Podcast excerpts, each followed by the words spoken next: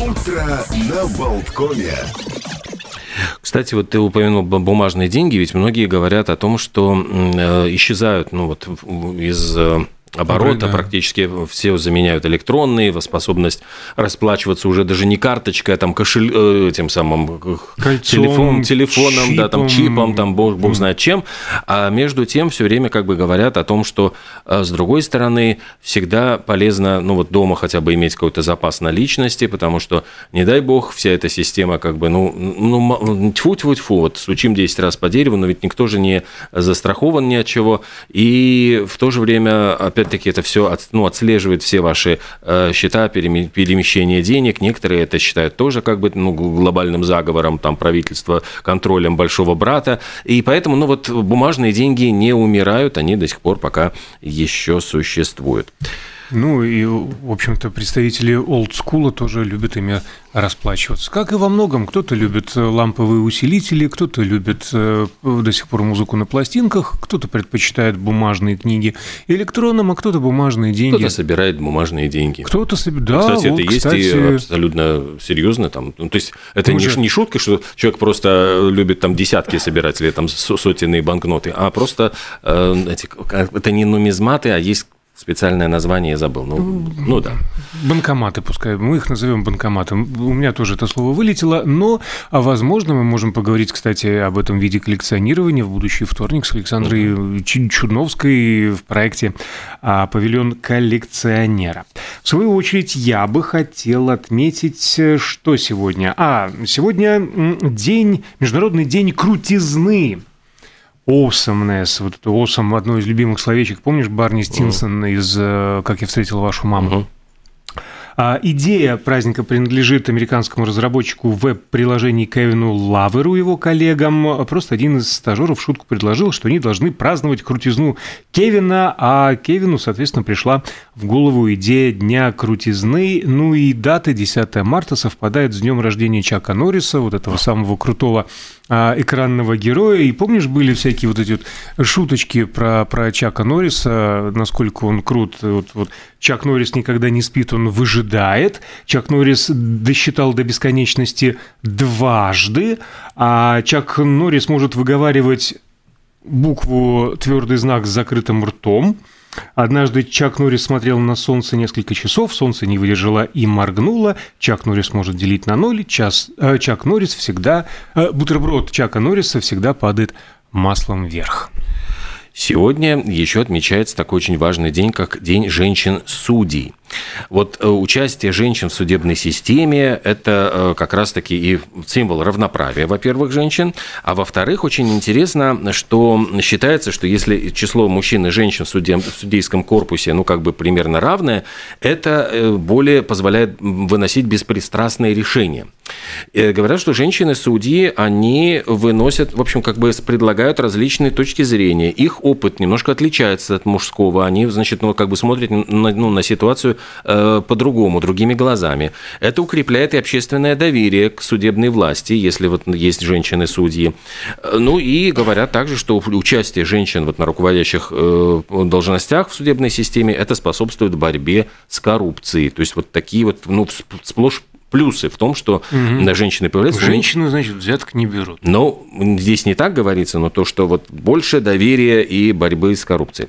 А еще интересно, меня поразил этот факт, что сам вот День женщин-судей предложили заключенные одной из тюрем? Нет, председатель Верховного суда Катара. Значит, вот я уж не, не помню, как его зовут, но как раз-таки вроде да, бы да, да, вот да, да. в тех странах, как кажется, что там женщины ограничены в права, и, ну, там женщина знает свое место, тем не менее, вот оказалось, что оттуда шла инициатива, ну, и вот она э, ну, в международной, там, международной системе там какой-то, это приняли э, как такую хорошую дату.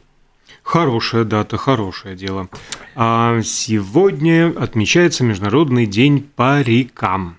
А, посвящен всем, кто носит дополнительные пряди, накладки и полноценные парики. Кто-то стесняется, кто-то не стесняется.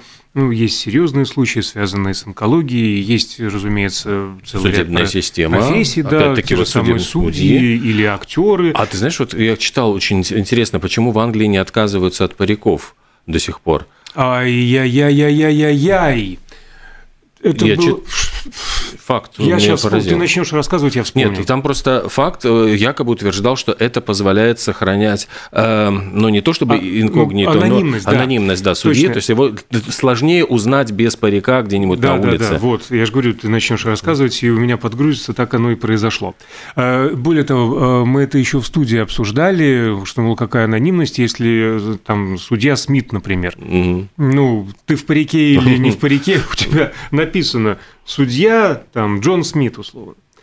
А, и легко погуглить э, твою физиономию без парика. Но вообще э, пошло, кстати, опять про Древний Египет. Э, Наигравшись на волынках на солнцепеке, они придумали парики.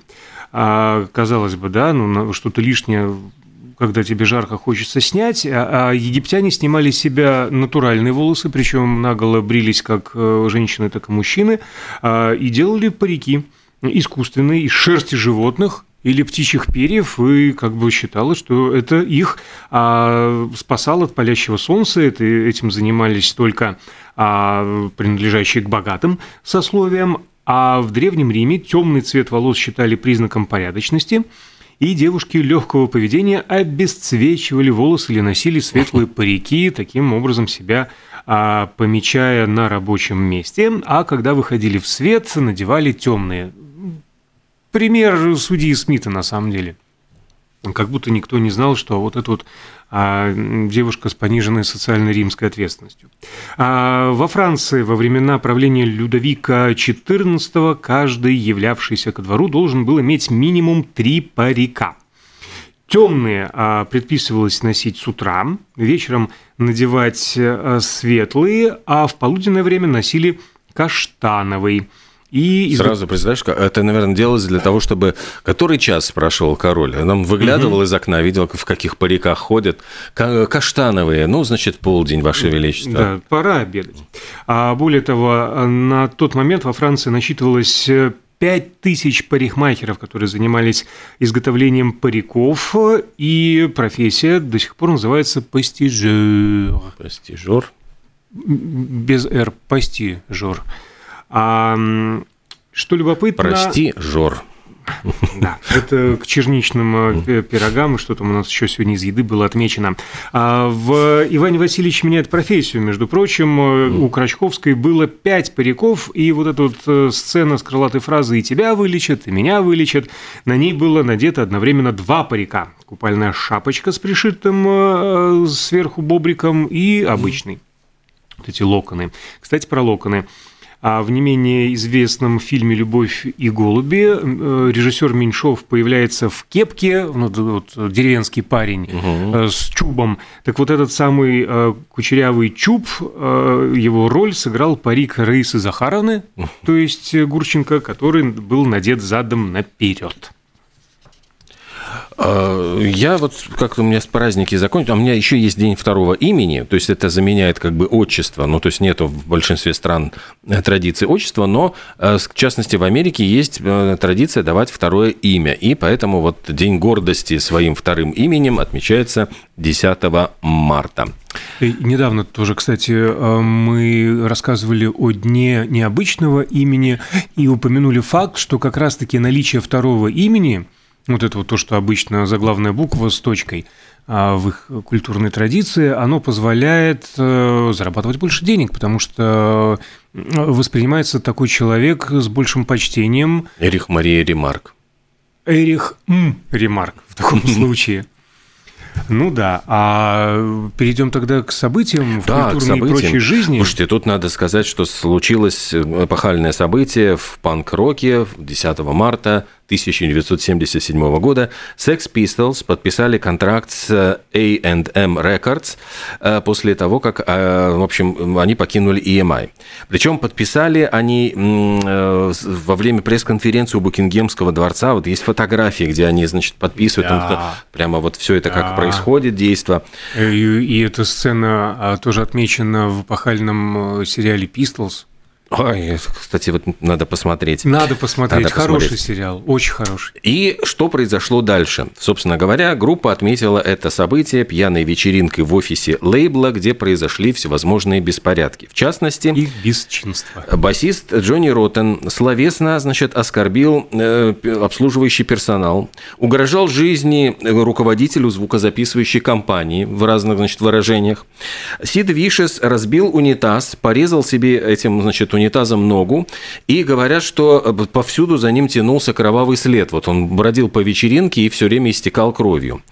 Э, Гитарист Стив Он- Джонс... Он вообще любил себя шрамировать, э, в том числе на сцене. Гитарист Стив Джонс занялся сексом с безымянной поклонницей в туалете. Э, Вот, ну и Не заметив там Вишеза, который ретировался, сломав раз, да, унитаз с и оставляя за собой кровавый след. Короче говоря, вот в результате эта компания не выдержала, расторгла контракт с группой, выплатила им компенсацию 75 тысяч фунтов стерлингов, только э, убирайтесь, 6 дней продолжался. Которые они немедленно пропили. Да. Но там их поддержал Брэнсон и, и его компания Virgin. Так что не остались ребята без денег. Хотя 77 год, э, у них же в 76-м вышел диск. А потом уже э, и Сид покинул этот бренный мир и так далее. Зато в 78-м песня Gees Night Fever вышла э, на номер один в чартах, сменив э, композицию Stayin' Alive Мгм. тех же самых братьев Джип. Э, Сегодня очень интересный день с точки зрения вот истории Арта и Гарфанкеля, потому что сразу две даты, два таких больших события. В 1958 году компания Big Records выпустила песню Our Song подросткового тогда еще дуэта из Куинса. Им было по 15 лет Саймону и Гарфанкелю, они учи- учились в средней школе и выпустили эту пластиночку под названием «Том и Джерри». Ну, собственно говоря, э, в- Oof. Спрятались, значит, как бы под псевдонимом, и э, Гарфанкель назвал себя Томом Графом, а Саймон взял фамилию бывшей подружки и назвал себя Джерри Лэндисом, ну и вот в в Том и Джерри. А спустя энное количество лет, в 1964 году, они записали как раз в этот день одну из своих ключевых песен э, «The Sounds of Silence», э, «Звуки тишины», э, как акустический дуэт, но говорят, что без их ведома туда добавили еще электрогитару, бас, ударные, и э, в 1965 году эта песня просто ну, гремела по всем радиостанциям, она стала очень-очень популярной. И они жутко возмущались, я помню, а потому что позиционировали себя как барды, а тут нам добавили вот этого всего глубокого звучания, каких-то лишних на их слух инструментов, но потом подумали-подумали, песня-то разошлась, Ну и надо так вот и продолжать. да, вроде как и надо продолжать.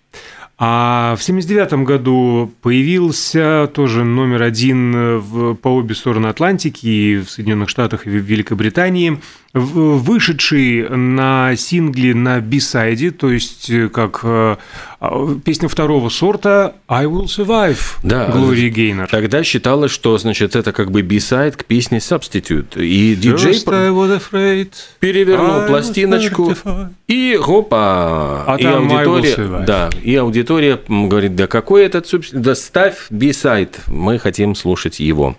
А в 1992 году Принц получил награду на церемонии Soul Train Awards как артист, внесший наибольший вклад в музыку соул. Кстати, ты вот ты говоришь про Bee Gees, их успех, а в 88 году как раз-таки младший братец э, во всей этой семейке, Энди Гиб, скончался от воспаления, значит, сердца э, после долгой борьбы с кокаиновой зависимостью. Вот очень все это было плохо для его здоровья.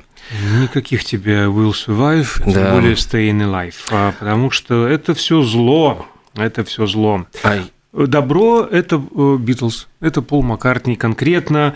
А в 2009 году, в этот день, 10 марта… рекорд. Да, он установил рекорд продажи билетов. Дело было на концерте в Лас-Вегасе. 7 секунд, и билеты кончились. То есть за 7 секунд ему удалось распродать полностью зал на 4000 мест. Это был разовый как бы концерт. Э, Билеты стоили 750 долларов штучка. То есть, в принципе, удовольствие не дешевое даже по нынешним временам, а уже прошло сколько там, 15, так много, ну, ну, да. ну, 14, 14 лет. лет. А, Вот, и продавались 600 билетов в секунду. То есть я вообще не представляю, как это можно было успеть. То есть вот э, ready, steady, go. То есть это вот у компьютера все си- сидели в- на напряжении, знаешь, как эти э, на дуэль этих э, ковбоев там на Диком Западе. То есть раз схватился там, и вот если ты за 7 секунд не успел, на восьмой секунде уже все, опоздал. Ну, а опять же, вспомним другой сериал «Теорию большого взрыва». Помнишь, э, герои сидели, и каждый раз, когда намечался Комикон, Mm. И им очень важно было туда попасть, соответственно, купить билеты. Вот все вчетвером с лаптопами сидели, как раз кликали на начале продаж, чтобы успеть. Ох, ну вот примерно какие. так же. В 2010 году Pink Floyd и другие британцы выиграли суд у компании EMI, Очень, предотвратив да. продажу э, своего творчества отдельными синглами и рингтонами. Вот ведь это принципиальнейшая вещь, то есть как, например, э, Led Zeppelin не, много не говорили, мы не какая-нибудь поп-группа, мы не выпускаем синглов, у нас все концептуальненько, у нас там вот все альбомами. И точно так же вот как можно себе представить вот, э, эти например, Pink Floyd, we don't need... там это вот как бы вырвано, вот с мясом выдрали из, ну, я представляю себе это Роджера Уотерса страдания, то есть у него там все это концептуально одна переходит в другую, там, Кинг, я здесь, Ганс, дело есть, там все эти, значит, э, то, что мы слушали когда-то вот этими а, альбомами, вот по 45 минут, в случае с The Wall, там, и двойник, и вдруг вот выдрали с мясом из середины этого вот и запустили как сингл, там, ненавижу, кричали, небось, эти пинкфлойдовцы.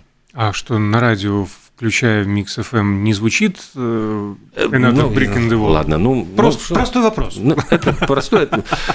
Есть, нет правил без исключения.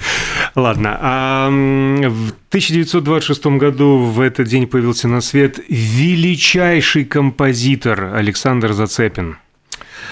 Приключения а, Шурика, женщина, да. которая поет «Кавказская пленница», «Бриллиантовая рука», Сколько 12 ему стульев. лет-то прямо, он же живой, по-моему, до сих пор. Очень на это надеюсь. Да, да, да, Я специально вчера не поднимал этот вопрос. Александр Зацепин, он, он по-моему, он жив. вечный. Да, он, он просто... вечный. Но просто фантастическое.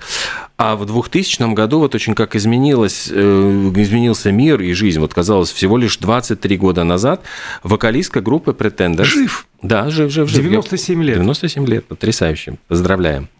Вокалистка группы Pretenders Криси Хайнд была арестована за то, что возглавила акцию протеста э, в защиту прав животных. То есть то, что сейчас является мейнстримом, тогда, вот 23 года назад, ее повязали э, за то, что ну, вот она выступала, кричала, значит, там, вот э, вы используете кожу коров, убитых незаконно и жестоко, и все это вот происходило в магазине там, ну, популярного производителя одежды на Манхэттене. Ну, кстати, про Pretenders, она тоже ее персонаж выведен в уже упомянутом сериале Pistols.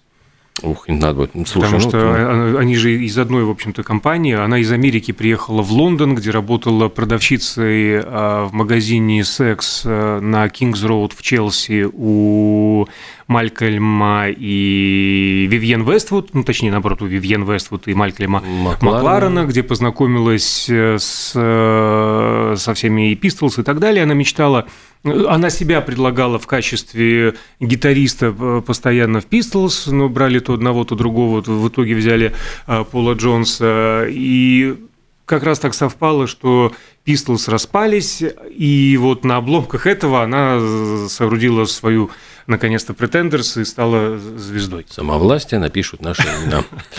А, да, и братья Меч нам отдадут. А у меня, ну, просто вот буквально минуточка. Получилось так, что в 1980 году э, состоялась премьера фильма «Гараж».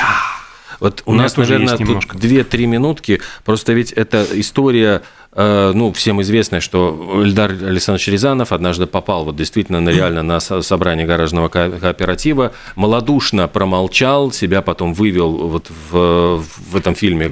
Ну, профессором. Нет, ну, Нет, а, себя, ну, а себя, себя, да, он да, наказал, себя, за себя наказал за молчание, а себя вывел вот именно, да, профессором, которого сыграл, господи, ну, прекрасный актер, вот, ну, ладно, это забыл Амилю. Ты, у тебя есть там про то, что писался сценарий на Ширвинта, вот председателя да. вот этого вот, да, и вот должен был сыграть Ширвинт, но по каким-то причинам он не он смог. Он опаздывал, он опаздывал, э, и а в соседнем павильоне снимали Гафта, и Лия Хиджакова предложила в общем-то, да, да, позвать его, и так он и оказался. Насколько он вошел, ну вот потрясающая ведь роль, хотя ты знаешь, вот когда слышишь текст, ты понимаешь, что это интонация, это вот в принципе действительно ширвинтовские, ну то есть вот ну, писалось вот в расчете на то, что их произнесет Ширвин. Демократичная вы наша. А, но насколько, да, вот вошел в роль и так далее, та же самая Лия Хиджакова, роль э, Елены Малаевой после выхода фильма – она рассказывала позже, что люди стали относиться к ней как, цитата, «носителю определенной протестной ноты и какой-то справедливости, порядочности. До, до сих пор. До сих пор, до сих да. пор так и несет. Мягкова лишили голоса в этом Тоже фильме. Расскажешь из-за ну, чего, Нет, да? ну расскажи, расскажи. Ты... Ну, ну, ты начал, я другой нет, расскажу. Нет, просто я, ну, я, честно, могу сейчас запутаться в деталях, потому что я, я специально не готовился, а, просто хорошо. по памяти. А, так, тогда я подхвачу. Во время съемок служебного романа Мягков нелестно отозвался mm. о стихах Уильяма Блейка, британского поэта, которые звучали в песне «У природы нет плохой а, погоды». Но дело в том, что никакой Блейк не писал а, этот текст, а автором был сам Рязанов. И просто он скрывал этот факт и ничем себя не выдал, но в следующем фильме Мягкова отомстил, обнародовал, во-первых, его начинающуюся лысину и сделал его э, героя Хвостова безголосым. А, кстати, директора рынка сыграла вот жена Мягкова в реальной жизни – Анастасия Вознесенская. Да, причем, ну, очень, очень такая ведь яркая роль. Профессор Смирновский. Смирновский, да. Вот, да. А играл как его... звали... Его... Да, и кто его да, играл, да, да. я не отметил. Но должен был сыграть Вячеслав э, Тихонов. Он отказался, потому что верил в то, что, в принципе, не а, выпустят фильм такой на экран, а вместо Анастасии Вознесенской директора рынка должна была изображать Алла Демидова, но ей не понравилась э, хамоватая героиня. Вообще же, ну вот какой звездный состав. Бурков, Марков, эм, Леонид Марков. Вот Леонид Марков, кстати, да, да, да. Гафта, Хиджакова, Ия Савина, Немоляева, Невинный, Мягков, Щербаков, Костолевский, в конце концов, Брандуков, Брандуков Кокшонов, Фарада и так далее. Он, э, в смысле, он, Рязанов, несколько месяцев оббегал, объезжал худруков всех ведущих театров и со всеми договаривался отпустить их на месяц. И фильм был снят в рекордные 24 э, дня, причем снимали одновременно с трех камер, и почти все актеры были в фокусе в кадре, и, соответственно, ни на минуту ни один не мог выйти из роли. Они постоянно находились на э, площадке, вот сколько не длился бы съемочный день, они постоянно были, а, значит, в роли ли. Ну и нам пора выходить из роли, уже показывают знаками, завершается э, утро на Болткоме. Впереди у нас климат-контроль с Константином Ранксом. Новости.